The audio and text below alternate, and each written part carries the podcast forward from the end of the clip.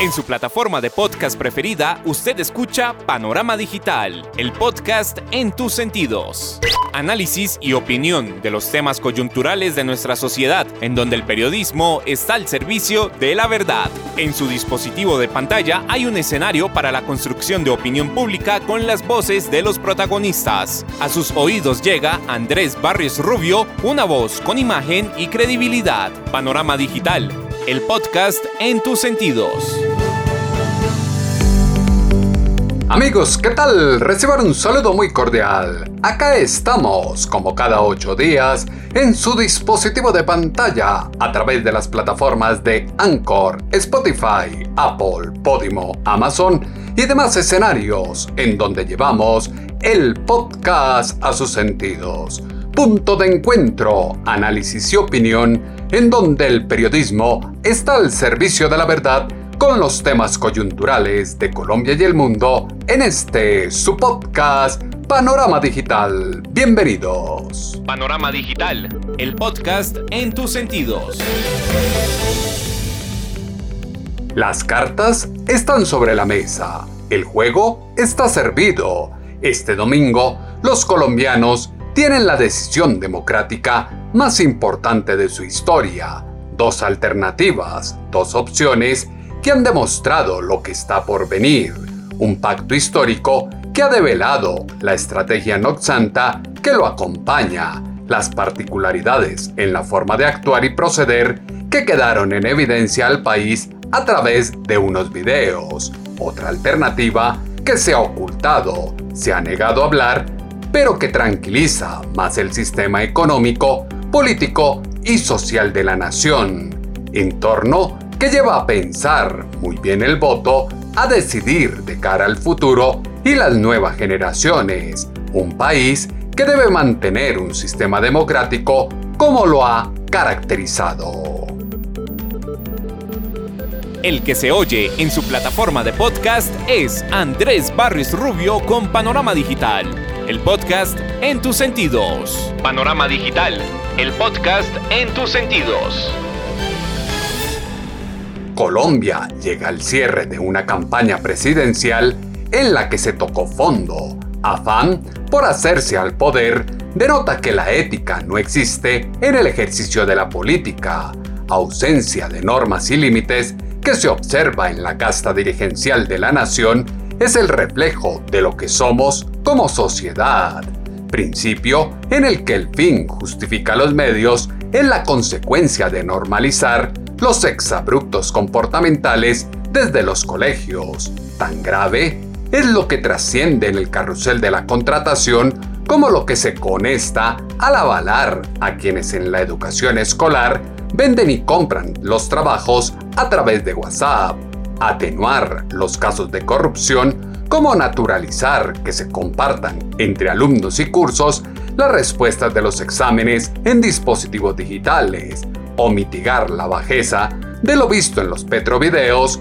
cómo se modera la actitud de los estudiantes que se amangualan para mancillar la reputación de una profesora que reprime su pésimo proceder.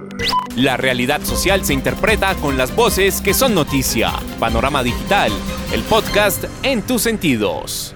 La coherencia del mal que se propaga como boomerang en el colectivo colombiano exalta la mezquindad de quienes tratan de revertir lo evidente, victimizándose y negando lo que lejos está de ser sacado de contexto.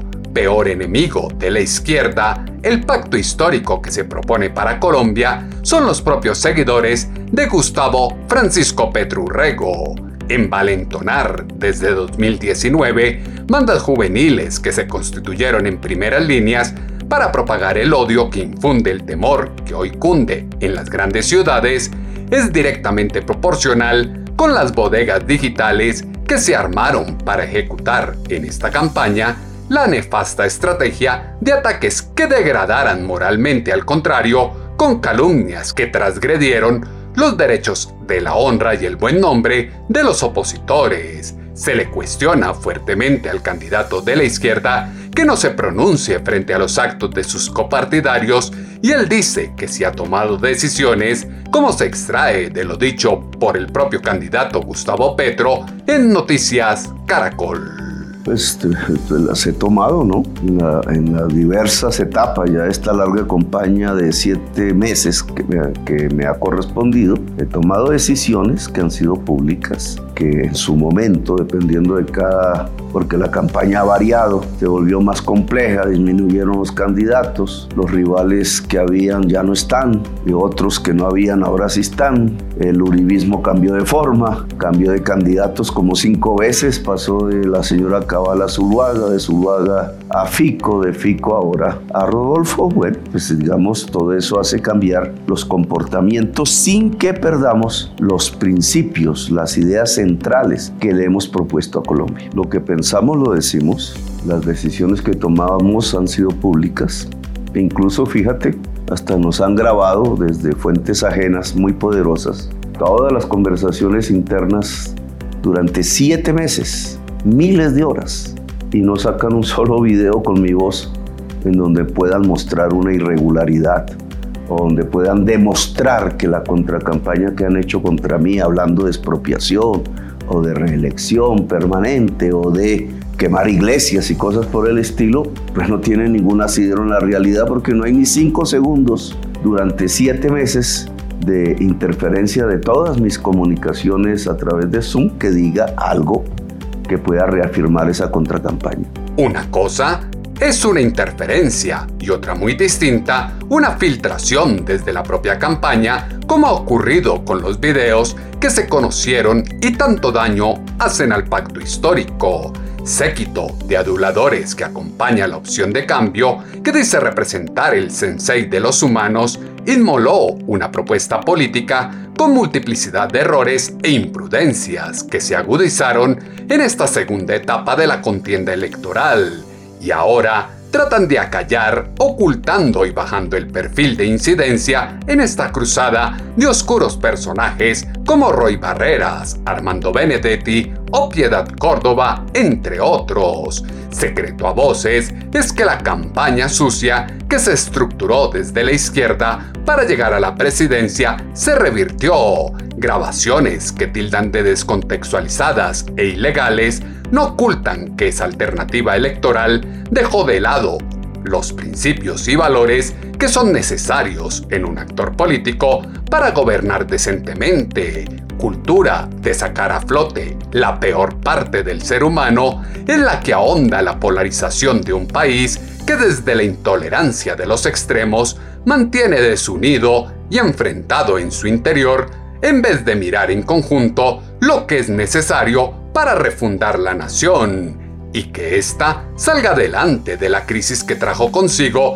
la pandemia. Las propuestas deben ser realistas y no sofismas de distracción del socialismo, como se escucha en esta respuesta en Noticias Caracol del candidato presidencial Gustavo Petro. Pues primero afrontar el, hambre, el problema del hambre en Colombia, en el corto plazo y en el mediano plazo. Eh, implica comprar cosechas en el corto plazo, de inmediato, al campesinado de Colombia para llevarlo al tendero en el barrio popular allá en la geografía del hambre que tenemos identificado. Disminuir el hambre fundamental implica de inmediato subsidiar el precio de los fertilizantes que se están importando mientras los producimos para disminuir los costos de producción de alimentos en Colombia. Eso es inmediato. Implica una política ya de mediano plazo en que podamos aumentar la producción de alimentos que debe gozar de la máxima protección del gobierno en territorio colombiano, lo que llamamos soberanía alimentaria. Ojalá el poder que el propietario del cultivo de alimentos, la propietaria, se convierta también en propietaria de la industrialización de sus productos para mejorar los ingresos de la familia campesina. Implica reducir las tasas de interés para la producción de alimentos a 0%. Tasa de interés real que no crezca para que la producción de alimentos crezca en Colombia. De esa manera podríamos fortalecer al menos la seguridad alimentaria del país, es decir, reducir a cero el problema del hambre en Colombia. Hambre cero, a través de subsidios que serán insostenibles para el gobierno y llevarán a un déficit fiscal insostenible en el corto plazo. Colombia requiere de un líder positivo capaz de construir, sin ser un pésimo referente para las nuevas generaciones con malas prácticas, violencia en las palabras e incapacidad de convocar desde las ideas. Ejercicio de la política sin moral en la que busca llegar al poder sin explicar el dinero en bolsas, maletines e incautado en aeropuertos, los acuerdos de perdón social pactados en las cárceles, los planes de desprestigio que mandó rivales, la incitación al estallido social e insurrección si los resultados de las urnas no les favorecen, y la estigmatización que se infunda contra las periodistas colombianas, metida de pata estruendosa de Verónica Alcocer, esposa de Gustavo Petro, trataron de superar con un comunicado muy simple, el típico comunicado para quedar bien, donde queda en evidencia que le preocupó más que se hubiera filtrado el video, como lo dijo en Semana en Vivo la periodista Joana Maya. Yo creo que vi el video como sobre la una de la tarde, tal vez una y media, y yo contaba, y yo dije, por ahí a las cuatro de la tarde deben estar emitiendo un gran video, un video contundente de Verónica ofreciendo esas excusas a las mujeres, a las periodistas, y cuando leo el comunicado, pues de verdad es un comunicado muy lánguido, muy simple. Eh, es el típico comunicado para quedar bien. Y claro que acepto las excusas de Verónica, pero evidentemente eh, a ella le preocupó más que se hubiera filtrado. Es como cuando pillan al, al hombre montando los cacos. Entonces a él le preocupa más que la mujer hubiera visto el celular. ¿Por qué me cogiste el celular y no los cachos que estaban montando? Entonces, evidentemente ella estaba más preocupada porque le filtraron, porque le grabaron, porque eh, salieron públicas estas conversaciones que realmente lo que ella había generado. No sé si 24 horas después ella esté ya condensando la polémica que se generó, pero no solo polémica, de verdad el dolor que siente uno como periodista, todo lo que ella generó, sus palabras, lo que generaron. No sé si de pronto de aquí a más tarde, a mañana, reaccione como uno creería que debería reaccionar y es que de verdad es con un sentimiento de pena, qué pena, qué vergüenza, disculpas. Las acepto, pero hace falta mucha más sinceridad en esas palabras que me quedó en esa hoja. No dimensionan la embarrada que cometieron y esperan reducir todo a una descontextualización y la filtración de un video ilegal. Lo que importa es lo que hay de fondo, y el cómo se comportan y todo lo que dicen los integrantes de la familia Petro. Labor social para vivir sabrosito que tanto proponen desde la izquierda, sucumbe ante el egocentrismo de un candidato que cree que su criterio es superior al de los demás, Adalid de la moral, que se atreve a hablar de ética, pero en el momento de argumentar su posición, sin importar sobre cuál tema sea, no cuenta con fuentes concretas y solo basa sus tesis en frases repetidas, especulativas y guiadas por un ilógico sensacionalismo. Prueba de ello fueron las declaraciones de la hija del candidato de la izquierda en el diario El País, que habló de un estallido social peor que en el 2019 si no ganan las elecciones del domingo. Sin embargo, Gustavo Petro trata de desmentirlo en Noticias Caracol y bajarle el perfil al tema. En primerísimo lugar, mi hija no mencionó eso. Mi hija dijo que si no hay cambios en Colombia en función de la justicia social y disminuye la desigualdad, la pobreza, el hambre, pues la sociedad estallará. No se necesita sino comprender lo que es una sociedad para saber que toda sociedad que condenan al hambre estalla. No dijo lo que acabas de decir. El día de elecciones tengan ustedes todos la tranquilidad que nuestra fuerza, que ya son millones de personas en todo el país, yo creo que mayoritaria, no hará ningún ejercicio que ponga en peligro esa tranquilidad. Nosotros esperaremos los resultados, tenemos unos instrumentos para controlar si hay fraude en el software de la empresa privada Disproel, que entre otras cosas es una violación a un fallo del Consejo de Estado que ordenaba al registrador que tuviese un software de escrutinio de propiedad del Estado y abierto a toda la sociedad. Auditoría técnica, eso no existió. Tenemos unos instrumentos de control. Si el resultado es transparente, lo aceptaremos cualquiera que sea. Si el resultado no es transparente, haremos las medidas que la ley nos permite hacer para recuperar la transparencia del voto en Colombia. Queda claro que si el resultado no les favorece, lo cuestionarán y emplearán todo tipo de artimañas para exaltar los ánimos y generar el caos. El país necesita de un presidente empresario, sujeto que sepa invertir los recursos y sin acuerdos burocráticos haga frente a la corrupción de quienes ahora detentan poder y buscan salvaguardar los contratos estatales y privilegios que siempre han tenido. La cita que este domingo tienen los colombianos con la democracia debe develar la madurez del electorado nacional para hacer frente y responder a una ausencia de racionalidad y la total preeminencia de emoción, sumisión y alienación con miras a una decisión de la cual depende su futuro. Triste es saber que la elección estará sustentada en elegir el menor de los males, pues en disputa están dos opciones que redujeron el proceso a una pelea sin sentido que desvió la atención y evitó que la segunda vuelta presidencial se centrara en la discusión de las propuestas que pueden mejorar las condiciones de vida del colectivo social colombiano. La gran preocupación de todos los sectores que no están en la izquierda es la figura que representa Gustavo Petro y sus antecedentes, fue lo que aseguró en Noticias Caracol el dirigente del nuevo liberalismo, Juan Manuel Galán.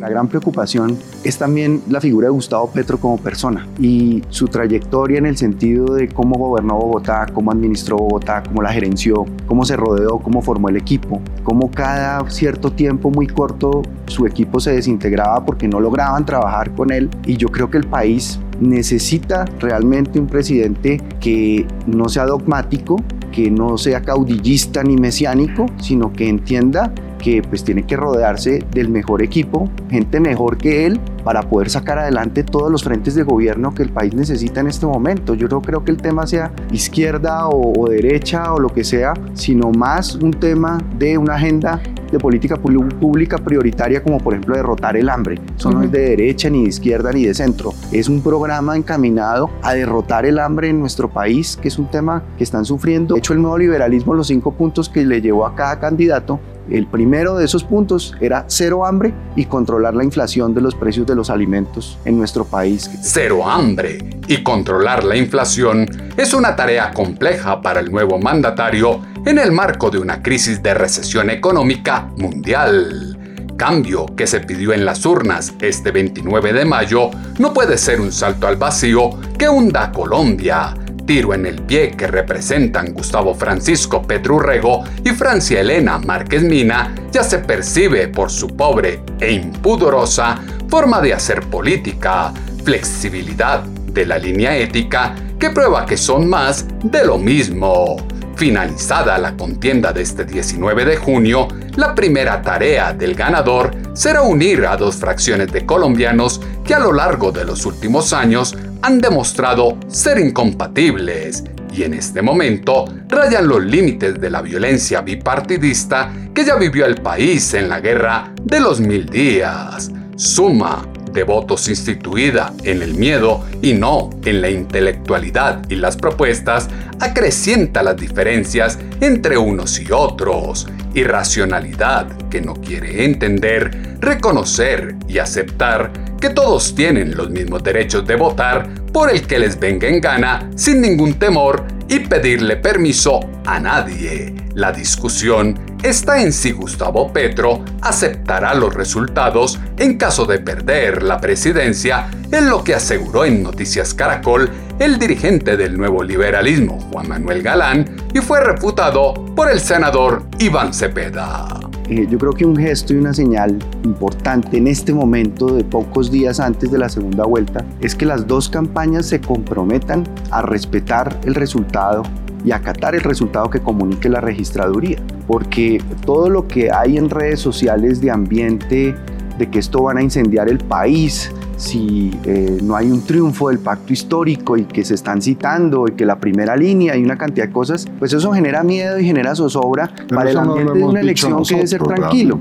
No, lo que nosotros pues los seguidores, los seguidores en las bodegas. es posible que haya gente y, y, también en, en, ciertos medios que intenta incentivar eso, pero lo que nosotros hicimos el día 13 de marzo y lo que hemos hecho el día 29 de mayo es realmente analizar los resultados y en lo que nosotros encontramos irregularidades proceder por la vía de los canales estatuidos a hacer las reclamaciones e impugnaciones del caso. Y es lo que vamos a hacer si el día 19 eh, encontramos que hay algún aspecto del resultado que nos parezca que es impugnable, pero nadie ha hablado de desconocer el resultado, no lo ha hecho Petro, no lo ha hecho el pacto histórico, lo que hemos dicho claramente es que sí queremos garantías y eso sí es imprescindible había cuenta de antecedentes que hemos tenido y que podemos señalar que son realmente eh, pues reprochables y que muestran que la registraduría y el sistema en general electoral, esto lo hemos discutido en el Congreso, es vetusto y,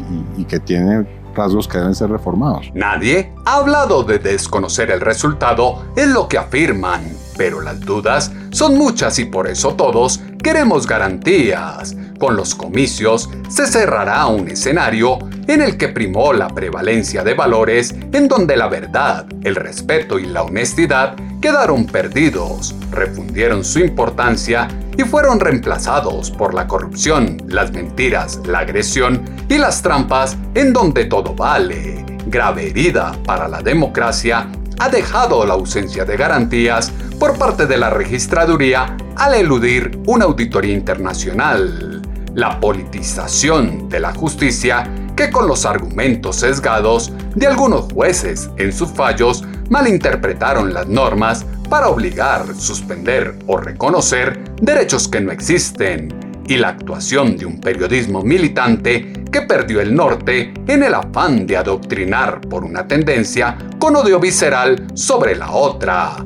Para los militantes de la izquierda, la figura de Gustavo Petro es un referente político nacional por su paso guerrillero, reintegración a la vida civil y paso por el Congreso, como lo dijo en Noticias Caracol el senador Iván Cepeda. Bueno, yo creo que Petro es sin lugar a dudas la figura política, pues podrá ser eh, adorado o criticado, pero es sin lugar a dudas un referente político nacional y creo yo que ha marcado eh, en su historia personal y política buena parte de la historia del país reciente y creo que ha llegado un momento en el cual tiene la posibilidad de ser gobernante del país, ya no solamente de la ciudad de Bogotá. Mm. Para mí la decisión, eh, pues correcta hubiera sido apoyar el proyecto de Petro, que es un proyecto que anoche tuvo un momento crucial y es una intervención de Gustavo en el que él eh, señala claramente cuáles son los principios que van a orientar el gobierno. La constitución del 91, el respeto a la ley,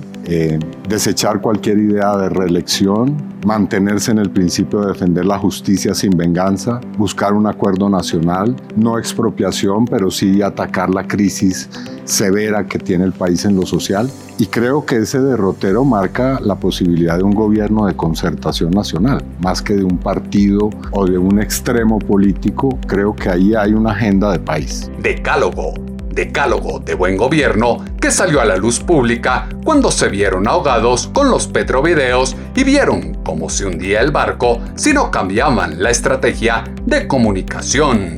Los estamentos sociales deben dejar de ser ostentados como un fortín de quienes se creen todopoderosos e intocables, aquellos que posan de dioses, pero en el fondo carecen de escrúpulos. Reconciliación que conduzca a la esperanza de un mejor país debe estar sustentada en una cultura del perdón, la tolerancia y la paz, honestidad de respeto por el otro con sus diferencias, que son la base de un sistema democrático real. La dignidad, la ética, los valores y los principios cualidades básicas del ser humano y que brillaron por su ausencia al interior de las campañas, son las que sumen a Colombia en la ruina y desolación que materializan en la protesta social y circunscriben en la desesperanza de las clases menos favorecidas.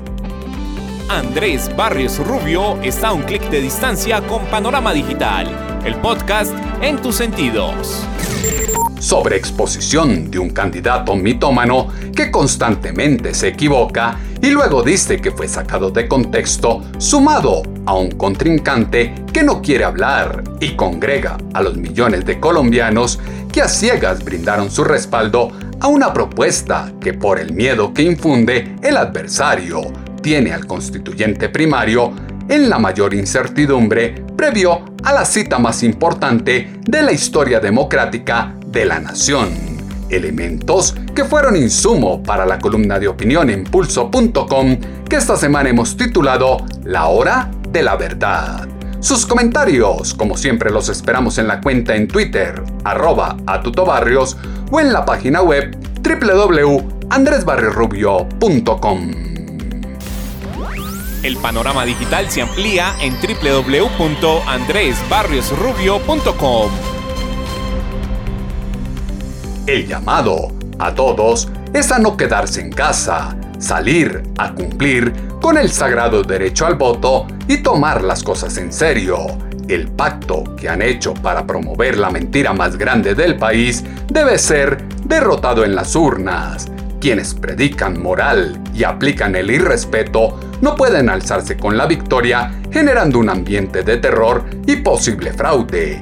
La democracia colombiana es tan sólida que el líder del pacto histórico está en segunda vuelta aspirando a la primera magistratura, pese al mal que ha causado su desmovilización de la guerrilla y que, contrario al socialismo que predica, lleva más de 30 años viviendo del Estado.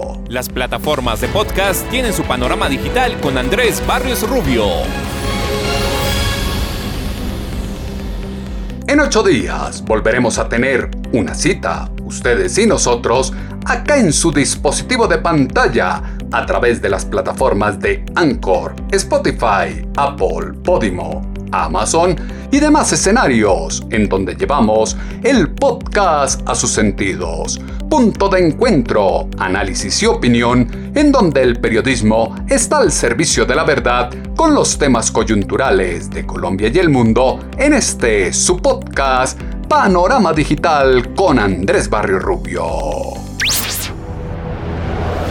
En su plataforma de podcast preferida, usted escucha Panorama Digital, el podcast en tus sentidos. Análisis y opinión de los temas coyunturales de nuestra sociedad, en donde el periodismo está al servicio de la verdad. En su dispositivo de pantalla hay un escenario para la construcción de opinión pública con las voces de los protagonistas. A sus oídos llega Andrés Barrios Rubio, una voz con imagen y credibilidad. Panorama Digital, el podcast en tus sentidos.